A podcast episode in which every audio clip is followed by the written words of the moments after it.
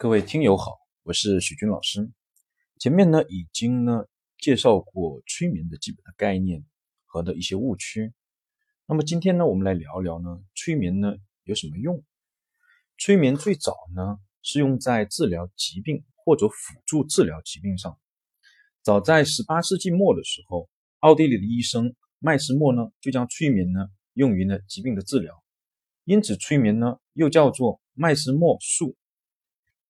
麦斯默呢认为人体呢存在一种磁流，磁铁的磁，流动的流，在正常的情况下呢，它是维持着动态平衡的，人体是健康的。那人如果生病了，是因为呢这些呢体内的磁流呢发生了变化，不再平衡了。那么呢可以通过呢催眠者体内强大的磁流，通过某些导体，比如说像这种铁棒，或者说直接抚摸被催眠者病痛的部位。将体内强大的磁流呢导入到被催眠的病人的体内，使磁流呢恢复平衡，从而恢复健康。这种磁流学说呢，在当时是不被学术界所认可的，但它确确实实使许多病人的疾病得到了缓解和治愈。现代医学和心理学的研究呢，也表明呢，催眠在治疗疾病或辅助治疗疾病上有十分大的作用，比如在心脏病。高血压、癌症等与心理状态呢密切相关的疾病，我的导师呢居强教授呢对呢催眠介入癌症治疗进行了大量的理论和实践研究，极大的改善了许多病人在癌症治疗过程中出现的不良的症状，如呕吐、失眠、疼痛、白血球下降等等，对癌症病人的生活质量。和寿命的延长起到了十分积极的作用。催眠的第二个主要的用途呢，是用来治疗心理问题和部分心理疾病。这也是我们普遍都知道的。心理问题呢和心理疾病呢，主要的根源来源于潜意识中被压抑的这些本能、认知和情绪和意识发生了矛盾。我们可以在催眠状态下跟潜意识进行沟通，去调和这些矛盾。从而达到治疗心理问题和心理疾病的一个目的。催眠的第三个用途呢，是用来改善情绪，包括呢失恋、离婚的痛苦情绪、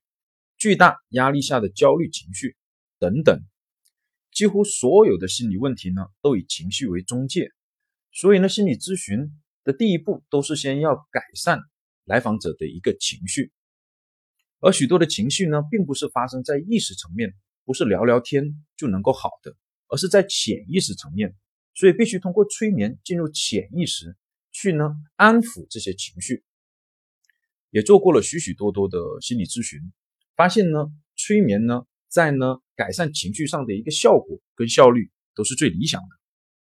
催眠第四个主要的用途呢是潜能激发，包括呢这个体能的激发、记忆力的激发、创新力的激发等等。比如说，在生活中呢，会看到这种气功，就是自我催眠状态下体能的一个激发。又比如呢，你可能在网上或者在现场见过呢，徐老师做的人桥催眠，在呢催眠的状态下，通过调动被催眠者的体能，可以让他像一座桥一样，头部和肩膀的一小部分放在一个桌子上，小腿呢放在另外一个桌子上，中间悬空，而这个被催眠者的身上可以再站一个成年人。这些呢都是一些科学，只是在实际使用的时候呢，有些会赋予它类似于天灵灵地灵灵，太上老君来显灵这样的一种概念，变成了一种伪科学。催眠的第五个用途呢，主要是用来改善部分的不良行为，主要是指由于心理问题而导致的不良行为，包括呢失眠、厌学、阳痿，以及许多的成瘾行为，如烟瘾、酒瘾、网瘾。赌博瘾等等，徐老师呢就治疗过失眠、厌学、网瘾、赌博瘾。除了上述的五个常见的一个用途外，催眠呢现在呢在其他领域的运用也越来越多，包括呢人力资源中的企业文化建设、营销中的一个新产品开发、促销等等。好，今天呢就讲到这里，谢谢大家。